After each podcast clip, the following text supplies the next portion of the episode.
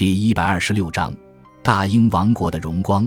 总检察长这个职位相当于女王的礼物。四月份，当这个职务空下来时，他特别运用自己的影响力，为弗朗西斯贝肯得到这个机会。只是那段时间，弗朗西斯贝肯在国会中针对女王专属预算问题提出质疑，因此伊丽莎白女王对他并不高兴。当小艾塞克斯伯爵提出这个人选时，女王爆发一阵狂怒，并禁止贝肯觐见。几个月来，小艾塞克斯伯爵运用他的势力，试图赢得女王的赞同，认为想要拉拢女王，没有什么比诚挚的恳求更有效。只是，尽管他不断争辩与哀求，女王总是坚持认为脾气暴躁的爱德华科克爵士，也就是当时的检察长，是个比贝肯更称职的律师。除了坚持己见外，他也时常过于忙碌或反复无常，以致无法讨论相关问题。他向缠人的小艾塞克斯伯爵表示，他会接受更有资格评断此事的人的意见。小艾塞克斯伯爵于是在一次争吵中向贝肯表示：“女王跟我说，没什么别的说，就可以早早上床了。我怀着盛怒离开了。明天我还要去找他。周四我更要写封劝诫信给他。”西班牙的菲利普国王并未放弃打着天主教旗帜征服英国的野心。近来，他几乎重建了西班牙海军，脑中除了复仇，没有别的想法。英国再度陷入遭侵略的危机之中，但信心满满的伊丽莎白女王向国会表示：“对于他的威胁，我一点也不害怕。他完善的准备与强大的军事威胁吓不到我。”尽管他携着比以往更强势的威力前来，我毫不疑惧。我知道神会助我，定能打得他落花流水。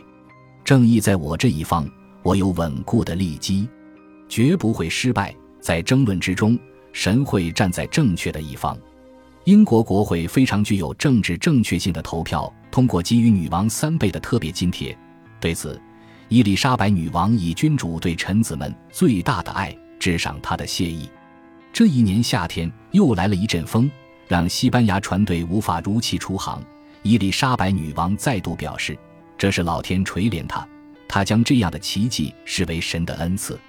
七月份发生了一件令伊丽莎白女王震惊不已的事情：她的盟友法王亨利四世，为了让自己更能稳坐王位而改信罗马天主教，并宣布巴黎可以举行弥撒。女王写信给他，听闻这个消息。可知道我的灵魂感受到多大的悲痛、多大的遗憾与多大的压力？做了亏心事，却希望能有好的结果，这样的想法十分危险。但我仍盼望你能更加理智。但当亨利四世再度发布宗教容忍的官方命令时，伊丽莎白女王的担忧顿时缓解。于是她并未停止支持法国对抗西班牙。毕竟，若能赢得这场战争，对英国也有好处。这一年的夏天，英国爆发了比前一年更严重的黑死病疫情。伦敦的剧院被迫歇业，除了短暂前往萨里的萨顿寓所、帕尔汉公园与萨塞克斯的考德雷公园外，女王在圣诞节以前主要都只能待在温莎。她在此欢庆六十岁生日，多数时间都用来翻译波艾修斯的作品。她几乎都是亲手提笔翻译，且十二天内就完成了。经过英国国务大臣的提醒，他从十月十日到十一月五日这二十五天，首先要扣掉四个星期日、三个其他假日、六天女王陛下外出骑马、呼吸新鲜空气，只能忍住翻译的渴望。这样的日子加起来一共有十三天，因此只剩下大约十二天的时间。以每天花两小时翻译来计算，女王陛下从开始翻译到结束，可以说只花了二十四小时的时间。他的手稿至今依然存在，看起来却是相当杂乱的涂鸦，拼字随意，且随处都有女王更改涂写的痕迹。冬日来临，对于指派一位新任总检察长，女王依然知无拖延。小艾塞克斯伯爵也依然纠缠着女王，希望她能选择贝肯，但女王心意已决，只想做出自己的选择。若她无法坚定地反制小艾塞克斯伯爵，人们就会认为年纪增长影响了他的判断力，因此他坚决无视于他挫折的眼泪。当他擅自离宫，以为能动摇女王的心意时，女王也努力忍住情绪，但这些冲突都让宫廷气氛不佳。当他终于回宫时，女王长篇大论的严厉斥责，并诅咒他擅自离开他。接着，两人又感性的和解，一直到下次提起这个议题前，两人都维持着良好的关系。一五九四年初，伯利男爵请求女王决定由谁出任总检察长一职。小艾塞克斯伯爵因而出言挑衅，直言：“我会用尽我的权力、势力、职权与友好关系，拼命也要捍卫贝肯达成理想的权利。”这件事因而继续拖延下去。这一年，伊丽莎白女王在怀特霍尔宫度过新年，她高坐在豪华的王座上，观赏戏剧与舞蹈表演。一直到凌晨一点，身边则有他的野马小艾塞克斯伯爵守候着。一位年纪较长的宫廷人士安东尼史丹顿，眼见女王不断与小艾塞克斯伯爵说话，并以甜蜜又宠爱的态度抚摸着他，于是豪气地表示：“在我的老眼之中，女王依然与过去一样美丽。”但那其实是压力相当大的一天，因为小艾塞克斯伯爵发现了一桩对抗女王的密谋。背后的主谋其实与女王相当亲近，而这个人当天才被逮捕。罗德里戈·洛佩兹是个葡萄牙犹太人。1559年时，为了逃离异端裁判所的迫害而逃至英国，接着改信基督教，并在伦敦行医，自此平步青云。很快，他就成了圣巴托罗谋医院的资深大夫，包括莱斯特伯爵、沃尔辛厄姆爵士与小艾塞克斯伯爵都是他的病人。一五八六年，他成为女王的首席御医。身为犹太人的洛佩兹一直不受欢迎，传言中就是他提供了毒药给莱斯特伯爵。妒忌他的对手则诋毁他那令人信服的精湛医术。他树敌无数，其中一位就是小艾塞克斯伯爵，因为他拒绝成为小艾塞克斯伯爵旗下的探子，且小艾塞克斯伯爵将他当作医生，透露自己的隐疾，却遭到他无情的泄露。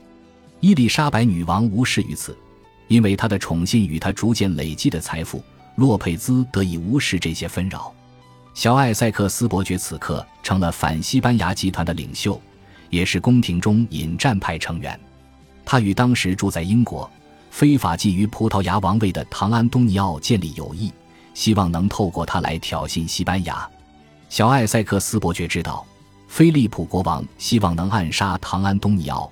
小艾塞克斯伯爵于是派遣安东尼·贝肯去保护他，贝肯也因此发现，一位曾因唐安东尼奥而失去一切、心怀不轨的葡萄牙支持者埃斯特班·斐列拉，当时正住在洛佩兹医师位于霍尔本的家中，同时也秘密接受西班牙的金元，密谋对觊觎王位的唐安东尼奥不利。小艾塞克斯伯爵向女王通报此事，女王于是下令逮捕斐列拉。洛佩兹医师请求女王释放他，表示唐安东尼奥对他并不好，而斐列拉只是在为英国与西班牙的和平努力。但女王对此说法却表现出不悦与不同意，结束了这次的谈话。两周后，另一位与洛佩兹医师有关联的葡萄牙人高美兹迪亚维拉也因疑似在桑德维奇涉入间谍工作而遭到逮捕。斐列拉警告洛佩兹医师，若高美兹落网。就有可能将他们和盘托出。洛佩兹医师则表示自己已三度阻挡高美兹来到英国，而这些信件则遭到小艾塞克斯伯爵安排的探子拦截。斐列拉获知洛佩兹医师背叛了他，于是从实招来，表示洛佩兹医师多年来都接受西班牙金援。高美兹则在知行价的威胁下，招出他们全都在暗中密谋对付唐安东尼奥。另一位葡萄牙人提诺可则在审讯中向小艾塞克斯伯爵承认，他是西班牙耶稣会派来英国的奸细，目的是要协助斐列拉说服洛佩兹医师倒戈，协助菲利普国王。只要提到西班牙的名称，便能挑动小艾塞克斯伯爵的敏感神经。他认定这些人的证词背后隐含的意义，就是密谋要取女王的性命。因此。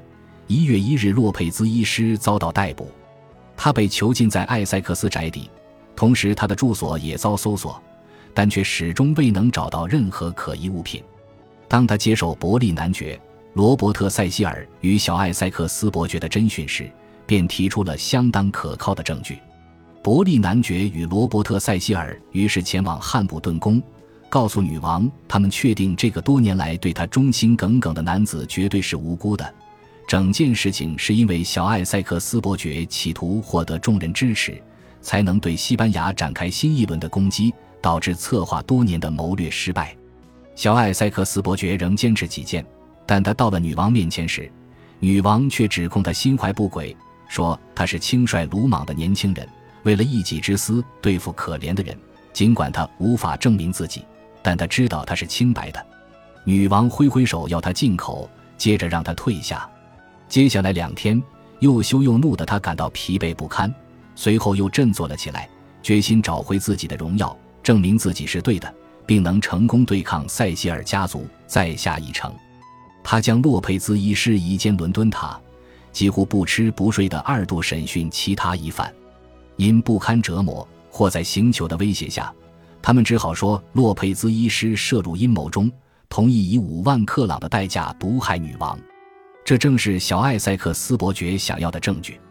因此，一月二十八日时，他便写信给安东尼·贝肯：“我发现了最危险、最极端的叛国阴谋。”这场阴谋最终的目的就是要取女王陛下的性命，刽子手是洛佩兹医师，谋杀的方式则是下毒。